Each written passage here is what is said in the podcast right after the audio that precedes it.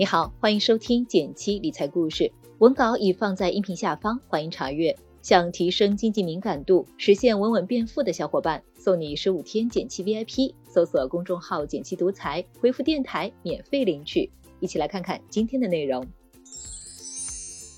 小伙伴们这两天都陆续开工了吧？有没有从假期中调整过来呢？这次春节小长假，除了陪伴家人，另一件要紧事儿非北京冬奥会莫属了。这次冬奥会成功举办之后，北京就是世界上唯一一个既举办过夏季奥运会又举办过冬季奥运会的双奥之城了。不知道在二月四日那天，有多少朋友和我一样守在电视机前，看着冬奥会开幕式，不禁热泪盈眶。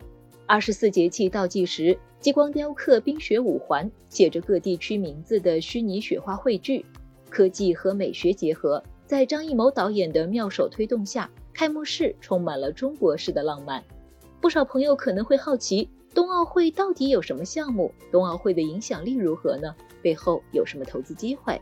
赛事还在如火如荼的进行中，我们今天不妨一起来扒一扒冬奥会吧。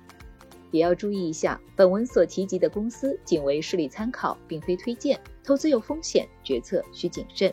没有夏奥会上乒乓球、田径、举重等我们比较熟悉的运动项目。冬奥会上全是冰雪运动。这次北京冬奥会共有七个大项目，分别是滑雪、滑冰、冰球、冬季两项、雪车、雪橇、冰壶。这些项目对于不少南方的朋友来说可能比较陌生。简单来说，踩板子的是滑雪，踩刀刃的是滑冰，雪车、雪橇比速度，冰球、冰壶比技巧。冬季两项则是越野滑雪和射击的动静结合运动。分为十五个小项目，又细分成许多赛事，一共会诞生一百零九个金牌。这么多听着陌生的项目背后的比赛场地建设费用、硬件设备费用，还有各类消费支出，都需要耗费巨大的人力、物力、财力。所以，举办一场奥运会，往往是一个国家经济实力的象征。比如冬奥村秀出的一个个黑科技，免排队的屋顶送餐机器人，比手机卡还小的创可贴测温计。数字人民币支付、VR 观赛，又比如比赛场地，为了能全面覆盖所有赛事，北京冬奥会的举办场地有三处。虽然有零八年北京奥运会打的基础，但是除了借助张家口和延庆的资源作为赛区，还需翻修和新建不少场馆，把水立方变冰立方，专门为北京冬奥会建造的国家速滑馆冰丝带。不过，举办一场奥运会也是促进一国经济增长的加速器。就拿2008年的北京夏季奥运会来说，在我们申奥成功后的2002到2007年里，为了举办奥运会进行的投资，让北京经济增速提高了百分之一点八。业内一般以2015年北京申奥成功为分界点。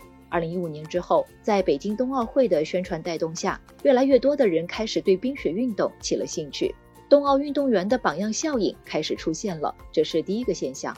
首先，冬奥会的一大亮点属于中国运动员，比如自由式滑雪的美女学霸运动员谷爱凌，女子冰球项目的前华尔街基金分析师运动员周佳音，短道速滑夺冠的运动员任子威。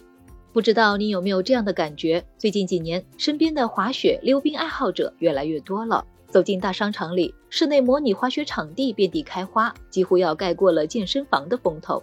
榜样的力量不容小觑。斜杠青年、时尚、不放弃的体育精神等标签，也伴随着他们热爱的冰雪运动一起，掀起了一轮中国冰雪运动革命。第二个现象是冬奥产品的热销。先拿最近大热的周边——冬奥会的吉祥物冰墩墩来说吧。随着冬奥会开幕，旗舰店的冰墩墩周边就被上百万网友秒空，现在简直一墩难求。有机构认为。冰墩墩、雪融融的玩具和手办供应商业绩或许能靠着冰墩墩衍生品的大卖而产生较大提升。去年底，冬奥会就已经开发了五千多款特许产品。根据机构预测，整个冬奥周期，这些特许商品收入大概率能突破二十五亿元。第三个现象是冰雪旅游回流。之前，不少人会选择国外的滑雪胜地，比如日本北海道的二世谷雪场、韩国的江原道 High One 滑雪度假村等等。现在冬奥会也把大量海外的冰雪消费往国内引流了。说起滑雪，会优先想起长白山、张家口等等。不少南方城市也开始大建滑雪、滑冰场地。去年的双十一，冰雪旅游订单也火了一把，雪服、雪板、滑雪镜的销量都出现了爆发式增长。为了滑雪，计划一场旅行也渐渐融入大家的生活。滑雪加温泉类冰雪旅游套餐预订量都在直线飙升，比去年双十一净增八倍还多。最新的中国冰雪旅游发展报告预计，今年冰雪旅游人数将达到三亿，会带来三千两百三十三亿元的旅游收入。那么会有什么投资机会呢？首先，这次冬奥会一共签约了四十五家赞助企业，几乎个个都是巨擎，他们哪能放过这个绝佳的宣传时机呢？比如全球合作伙伴欧米伽、阿里巴巴、可口可乐，官方合作伙伴安踏、伊利、中国联通，官方供应商金山办公、伊石科技、东鹏瓷砖等等。你要是途经机场、火车站，就会发现四周几乎都是各色冬奥会相关的大幅宣传广告。其次，冬奥带起的冰雪产业背后也有一个完整的产业链，上游可以说是创造环境的部分，也就是为冰雪运动提供场地、装备、零部件的企业。更详细一点，比如滑雪露天场地、滑雪场的建设、冰雪运动必备装备器材，比如滑雪服、雪橇、冰刀等。中游主要是围绕各种冰雪活动展开的，比如一场滑雪比赛的运营转播、旅游时用到的住宿、餐饮、交通。初学者去滑雪时可能用到的教练指导等等，都属于中游。下游则是和我们消费者最近的部分，比如在携程大麦网上购买的滑雪场门票，通过腾讯体育观看滑雪赛事等等。